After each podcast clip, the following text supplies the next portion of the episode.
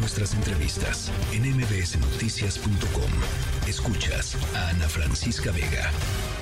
Ya eh, les decía, es momento de regresar a Acapulco porque hay em, pues una preocupación eh, muy legítima sobre el riesgo que están corriendo en estos momentos eh, la fauna marina, las especies marinas y por supuesto también la salud humana después de eh, los hundimientos que se registraron después del paso del huracán Otis por el puerto de Acapulco.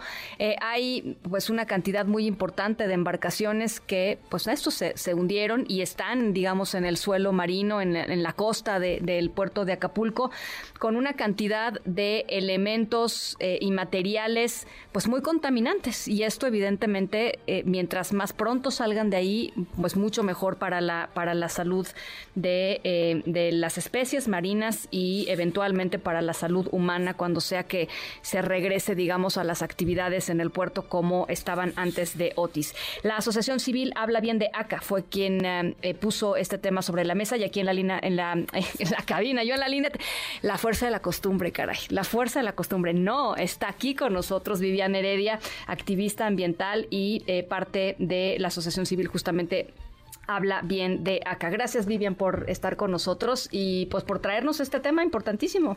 Sí, gracias a ustedes también por tomarlo en cuenta, ponerlo en la mesa y pues que sea eh, comentar la preocupación enorme que tenemos allá, ¿no? ¿Cómo está? A ver, platícanos un poco cómo están las cosas. ¿Han sacado ya embarcaciones de, la mar o no? Sí, desde el primer momento, de hecho, y en un principio pues fue, el tema era buscar... Buscar a la gente. Exacto, desaparecidos. Ahorita, bueno, ya ha pasado casi mes y medio, entonces eso evidentemente ya no es prioridad. Y siguen sacando. Eh, cada vez se, se, está yendo más lento este tema de los barcos porque, bueno, había unos, en teoría todos tendrían que estar asegurados. Había unos que sí estaban asegurados y otros no.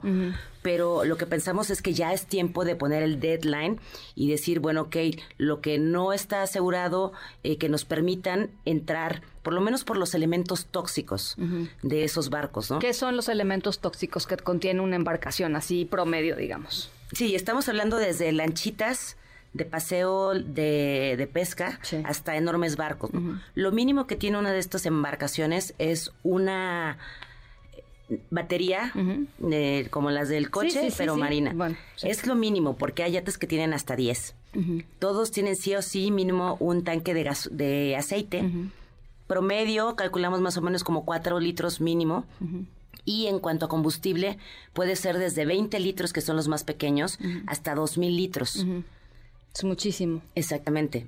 Entonces. Y todo eso, pues potencialmente eh, se, se, va pues se va sí sale al mar se va sí exactamente y es consumido por la vida marina tremendo Exacto. Lo que pasa con la vida marina es que eventualmente les impide reproducirse.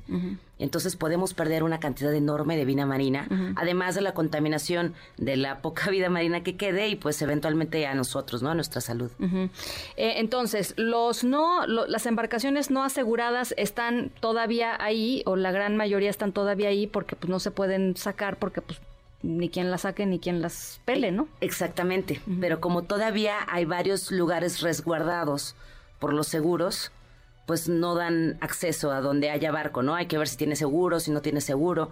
Entonces, de hecho, estamos pidiendo a Marina que ya dé un deadline. Sí, o sea, que les diga, a ver, de aquí al 31 de diciembre tienen ustedes para, supongo, ¿no? O sea, esperemos que antes, pero para sacar esos barcos de ahí o para dejar sacarnos los barcos nosotros, ¿no? O los, o los, o los elementos contaminantes, potencialmente contaminantes. Exactamente. Y sacar lo que se puede reciclar, por ejemplo, las, las baterías. Si ya las pudiéramos sacar, ahorita te dan hasta 250 pesos por una batería. Entonces, todavía hay un gran valor ahí en el mar que si pasa el tiempo con las mareas, hay muchos choques de barcos. Entonces, si pasa el tiempo, eso se puede convertir en una contaminación letal. ¿Qué, han estado viendo eh, ustedes de lo que pasó con las especies marinas, con la fauna marina en este mes y medio y, eh, y pues por supuesto en el momento del impacto de Otis? Bueno, mira, desde antes de Otis, ya por ejemplo, los arrecifes abajo de la roqueta teníamos eh, corales y ya se estaban blanqueando.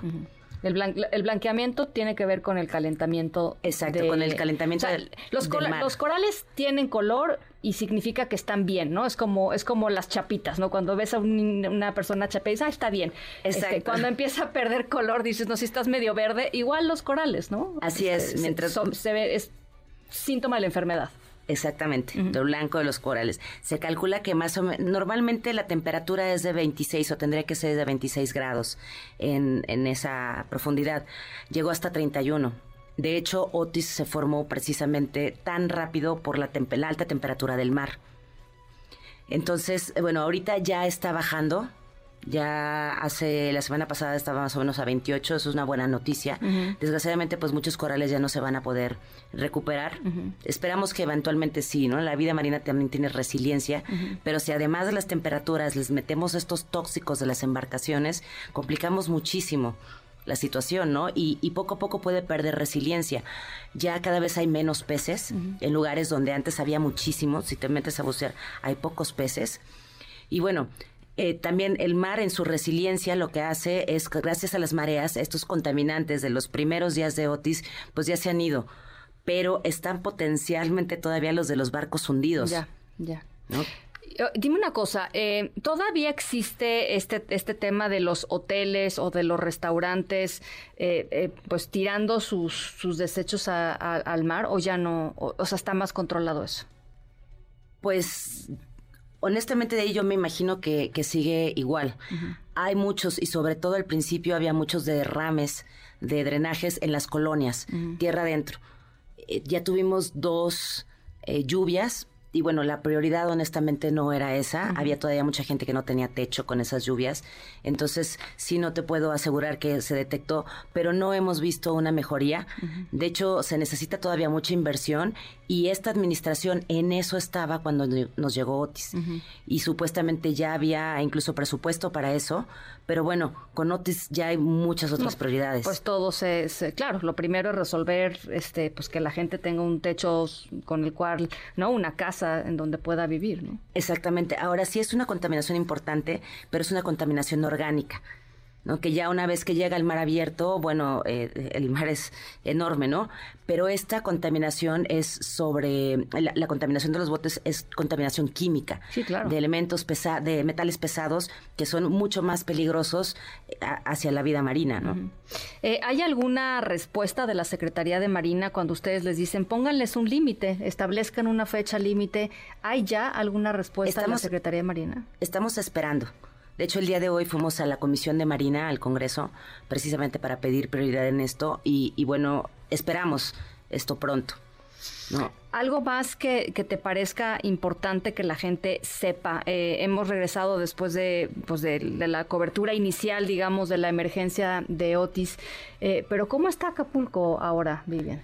Bueno, pues precisamente es lo que estamos ahorita eh, creando un proyecto porque necesitamos, creo que como acapulqueños, una reconciliación con la naturaleza, mm. ¿no? El, tema de salud mental, por ejemplo, también se ha tocado mucho, todavía hay mucha gente en shock, el tema de que aún hay desaparecidos o hay muchas familias que no saben de sus de sus parientes.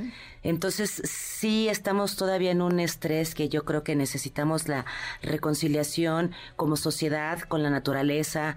Em, también, por ejemplo, pues están esperando algunos todavía que Marina les dé una respuesta que a lo mejor nunca va a poder llegar, ¿no? Entonces, estamos planeando un proyecto para crear una ceremonia y a mí me encantaría, eso lo digo a nivel personal, todavía no es una realidad, pero que pudiéramos tener un memorial en Acapulco de reconciliación con la sociedad y la naturaleza, pero también para recordar la importancia de, cuidar nuestros ecosistemas, porque eso es lo que creó el cambio climático, ¿no? Y ahorita Acapulco representa desgraciadamente eh, las consecuencias del cambio climático. Entonces, como sociedad estamos pensando tener un memorial y hacer un proyecto para reconciliarnos con nuestra como con nuestra naturaleza y con la sociedad, ¿no? Para sanar y para poder cerrar este ciclo de daño que nos causó Otis y de poder, pues, seguir adelante, eh, haber aprendido la lección, porque Otis fue una lección. Entonces, aprender la lección y seguir para adelante, ¿no? Con un mejor Acapulco. Porque sí, no queremos eh, regresar al Acapulco que éramos antes, queremos un Acapulco más respetuoso con la naturaleza, que más eh, reconciliado como sociedad y pues estamos esperando tener un proyecto para lograr esto. Pues yo hago votos porque así sea. Hay, hay un camino muy largo por, por, por recorrer, ¿no? Todo el tema de la deforestación que dejó Otis también. Hablábamos hace aquí un par de semanas con un especialista en aves, ¿no? Que nos decía la cantidad de aves este, que, que murieron en Acapulco, que se tuvieron, que se fueron migrando, digamos, a otros lugares, eh, porque pues ahora no hay ni siquiera un árbol en donde puedan hacer sus nidos, ¿no? Entonces hay un camino largo, pero pues me parece que mientras haya la intención y la voluntad de muchas personas por, por mejorar lo que, lo que era antes Acapulco y lo que quieren que sea, pues seguramente algo bueno saldrá, ¿no? Sí, también estamos trabajando en reforestación y ha sido sorprendente, estoy muy sorprendida yo con la cantidad de activismo en ese sentido.